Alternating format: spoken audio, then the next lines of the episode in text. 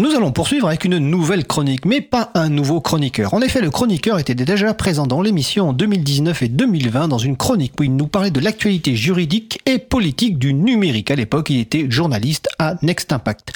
Xavier Berne revient et c'est un grand plaisir. Donc, ancien journaliste et actuel délégué général de la plateforme associative Madada, vous explique comment faire valoir vos droits à la transparence sur les documents publics, contrats de marché public, code source, notes de frais, statistiques, etc. Le thème de la première chronique, découvrez le droit d'accès aux documents administratifs. Bonjour à toutes et tous, je suis Xavier Berne, euh, je suis aujourd'hui le délégué général de Madada, qui est une plateforme associative et citoyenne. J'ai été pendant plusieurs années journaliste notamment, et c'est là que j'ai découvert ce sujet de, de la transparence et du droit d'accès aux documents administratifs, qui est pour moi un, vrai levier pour le droit de savoir et pour le droit à l'information. Je vais donc vous parler aujourd'hui de droit d'accès aux documents administratifs. Alors, ne prenez pas peur, je, je, sais que ces mots peuvent paraître un peu pompeux, mais en fait, euh, derrière, il y a, il y a quelque chose qui, je pense, va beaucoup vous intéresser. Très peu de gens le savent, mais en fait, en France, on a la chance depuis 1978 d'avoir une loi qui s'appelle la loi CADA et qui permet à n'importe quelle personne d'aller demander des documents publics aux administrations. Donc administration au sens large, hein, c'est les ministères, le gouvernement, mais aussi les mairies, les départements, les régions, et plus largement toutes les personnes qui sont chargées d'une mission de service public, comme des associations qui gèrent des cantines scolaires ou même des entreprises comme la SNCF ou la Poste c'est quelque chose qui est euh, gratuit et il n'y a pas non plus besoin de donner de justification particulière sur pourquoi est-ce qu'on veut obtenir tel ou tel document. Une fois qu'on a dit ça, vous allez me dire ok, c'est sympa, ça a l'air euh, joli, mais concrètement, ça va me servir à quoi? Ça peut servir à vraiment plein de choses, euh, sous réserve bien entendu qu'il y ait des sujets un petit peu qui vous intéressent, des causes qui vous animent. On va commencer sur des choses qui potentiellement sont très anecdotiques. Je sais qu'il y en a par exemple qui ont demandé les menus qui ont été servis à l'Élysée lors de réception par le président. Voilà, ça peut paraître assez simple, mais si on reste sur ce sujet des menus, on peut aller rapidement, en fait, en réalité, sur des choses bien moins anecdotiques. Vous pouvez, par exemple, aller demander les menus de cantine scolaire, pourquoi pas, sur une longue période, afin de vérifier à quelle fréquence les enfants mangent plutôt des brocolis à la place de frites. Et je pense que si, euh, par exemple, vous êtes une association qui plaide pour une consommation raisonnée de viande rouge, demander tous ces menus vous permettrait d'avoir des données chiffrées sur les produits qui sont proposés aux enfants et ainsi de suite. On peut dérouler encore un petit peu la pelote de laine et que ce soit à l'Elysée ou dans les cantines scolaires, vous pouvez aussi demander toutes les factures qui ont été payées au titre des achats de produits. Et s'il s'agit carrément de marché public, alors là, vous avez le droit de connaître toutes les exigences qui ont éventuellement été posées par l'administration. Est-ce qu'il y a eu une demande pour des produits bio, végétariens? Quelles offres ont été reçues? Pour quel prix? Comment est-ce qu'elles ont été sélectionnées? Et on voit bien que de la question anecdotique de ce qu'ont pu manger Emmanuel Macron et ses homologues, on peut rapidement basculer sur des enjeux de santé, voire carrément d'environnement, même des enjeux de finances publiques. Donc voilà, je prends un petit peu de temps, c'est ma première chronique sur ce sujet, mais j'avais envie de vous expliquer un petit peu ce qu'était le droit d'accès pour euh, vous montrer en fait que c'est une vraie mine d'or, notamment pour les journalistes, les chercheurs, mais aussi un petit peu pour des personnes qualifiées d'activistes et notamment euh, ceux qui eux dans le milieu associatif et j'espère que la question que vous vous posez tous maintenant, c'est OK, mais alors comment est-ce que je fais ça? Parce qu'en pratique, c'est quand même extrêmement simple. Envoyer une demande, vous pouvez le faire ça par mail, par courrier, tout simplement. Il n'y a pas forcément besoin de faire de recommander, il n'y a pas de forme particulière autre que celle d'usage commun. Et si vous voulez vous simplifier la vie, je vous invite même à utiliser notre plateforme associative et citoyenne, Madada, donc c'est vraiment comme ça se prononce, M-A-D-A-D-A, et qui propose pour le coup, vraiment on vous prend par la main et on vous propose de sélectionner l'administration à laquelle vous souhaitez envoyer votre demande, et après on vous renvoie vers un formulaire de demande qui est pré-rempli, vous avez juste à préciser en fait le ou les documents que vous souhaitez obtenir et vous cliquez sur envoyer et on s'occupe du reste pour vous. Et l'objet de ce premier tuto, donc euh, j'y viens, c'est savoir comment a été prise une décision publique grâce au droit d'accès aux documents administratifs.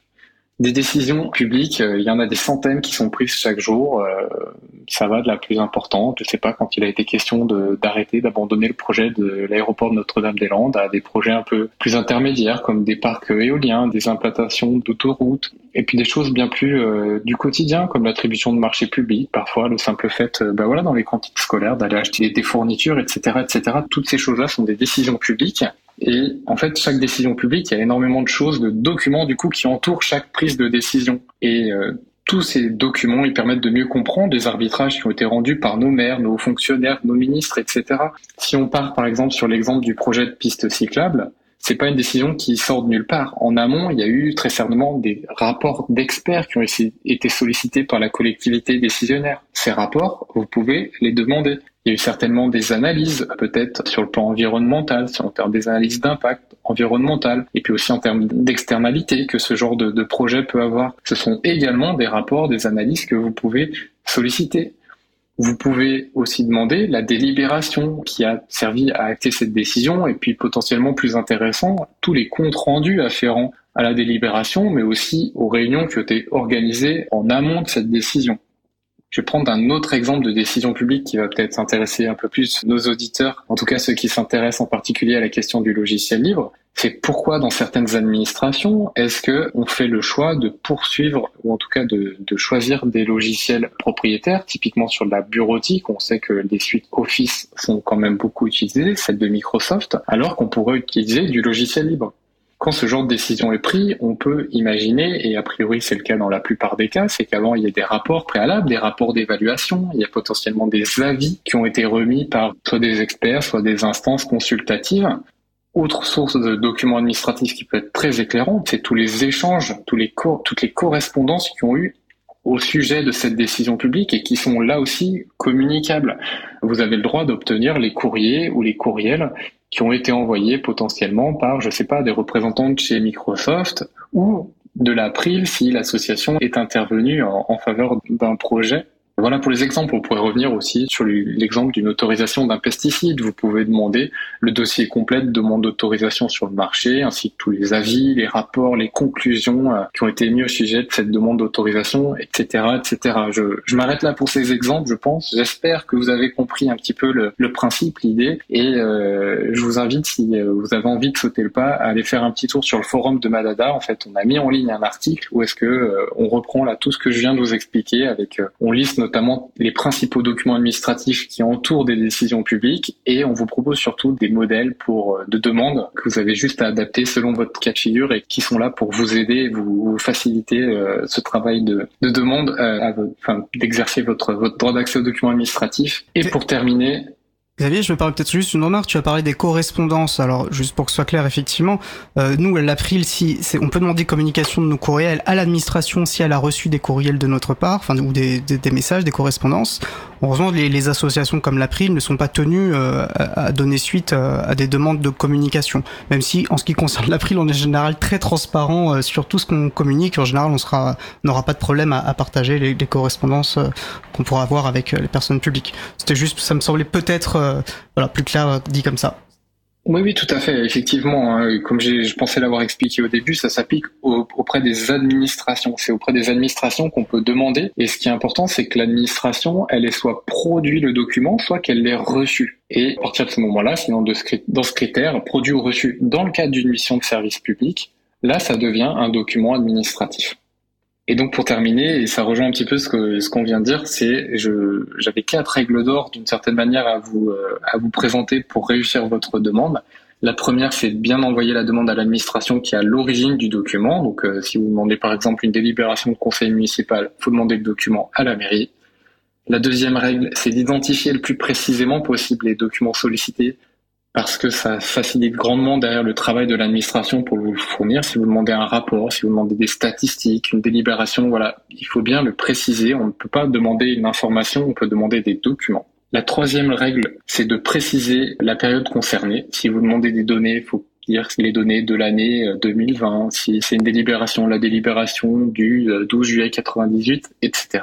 Et dernière règle, euh, c'est de s'assurer que le ou les documents demandés soient définitifs. On n'a pas le droit en fait de demander des brouillons ou des, euh, documents qui ont été produits pour influencer une, une décision tant que la décision n'a pas été prise. Typiquement, dans les exemples qu'on a donnés, il faut attendre par exemple que euh, le marché public ait été conclu pour demander les documents afférents à ce marché public. Mais ça marche vraiment ce droit d'accès? Pas toujours. Je voudrais pas décourager des gens, mais euh, déjà, il y a des secrets qui sont bien évidemment protégés par la loi et c'est normal, comme le secret défense ou le droit au respect de la vie privée. Par exemple, dans certains documents, ils peuvent être communicables, mais il y a une occultation des données personnelles. Et il y a des documents, en plus, qui sont carrément exclus du droit d'accès, comme les documents des assemblées parlementaires. C'est pour ça qu'on parle de documents administratifs. On a aussi une autre problématique qui que certaines administrations ont tendance à faire la sourde oreille, à jouer la montre afin de décourager les demandeurs. Mais bon, je, je pense qu'il ne faut pas pour autant baisser les bras. C'est, vraiment saisissant de ce droit en l'exerçant que les administrations verront combien c'est important pour la démocratie de, de l'appliquer. Et voilà, surtout en ces temps compliqués avec de fake news, de défiance envers les responsables publics et les institutions publiques, etc. Et, que se passe-t-il si l'administration ne répond pas? Alors l'administration, elle a un mois pour répondre. Si elle ne le fait pas dans, dans ce délai, ça devient un refus qui est dit implicite et que le refus soit implicite ou explicite, euh, derrière la personne peut demander, peut, contester en fait le refus devant la, la commission d'accès aux documents administratifs, la CADA, d'où le nom de loi CADA. Et euh, en fait, c'est une autorité administrative indépendante qui fait en quelque sorte office de médiateur. La CADA est, est saisie, c'est là aussi gratuit hein, et, euh, et c'est assez facile. Euh, et à l'issue d'une procédure, la CADA d'ici à ses yeux, le document lui paraît communicable ou non. Et s'il est bien communicable aux yeux de la CADA, en principe, les administrations ont tendance à écouter la CADA et à fournir les documents qui ont été sollicités. Si c'est pas le cas, malheureusement, là, il faut saisir la justice et c'est une autre histoire parce que c'est bien plus euh, lourd en termes de procédure et pour le coup, il peut y avoir des frais, etc. C'est sûr. Alors, de quoi vas-tu nous parler la, prochaine fois? Alors la prochaine fois, je vous expliquerai comment demander les documents qui entourent la commande publique et notamment des marchés publics. Et euh, j'en profite, je lance un petit peu en même temps un appel. Si vous avez des idées, des souhaits thématiques pour les prochaines chroniques, n'hésitez pas à me les transmettre. Allez, on fera le relais. Vous pouvez bien sûr nous contacter. Vous trouverez les adresses de contact sur libreavou.org. Et merci Xavier pour cette toute nouvelle chronique. On a hâte d'entendre la suite et une nouvelle chronique qui montre bien aussi comment on peut concrètement agir sur euh, les questions euh, politiques et notamment euh, à l'échelle locale auprès de, son, enfin, sur son territoire. Et je vais aussi en profiter pour préciser que les demandes CADA, bah, c'est un outil dont on se sert sans modération à l'avril, notamment pour agir, pour essayer de, faire lumière, obtenir des informations sur le choix de certaines administrations, certains ministères et en particulier, là, je pense au ministère des Armées, sur leur choix par exemple, à, Microsoft. Euh, voilà, pourquoi est-ce qu'ils ont, comment ils ont décidé de privilégier euh, certaines solutions plutôt que d'autres? Et c'est vrai que malheureusement, de notre côté aussi, comme tu l'as très bien dit, c'est pas toujours avec succès, pas toujours dans les délais prescrits par la loi, hein, loin s'en faut. Mais une fois cela dit, ça nous a quand même souvent permis d'obtenir des informations utiles pour nos actions de plaidoyer. Parfois, on obtient des informations qui nous permettent de faire de nouvelles, euh, de nouvelles demandes, etc., etc. En tout cas, merci encore. Et bien sûr, voilà, nous invitons nos auditrices et auditeurs à découvrir le super site d'utilité publique qui est badada.fr, madada.fr. Et euh, un grand merci à nouveau Xavier et bah, au mois prochain pour une, pour une nouvelle chronique alors. Merci, à bientôt.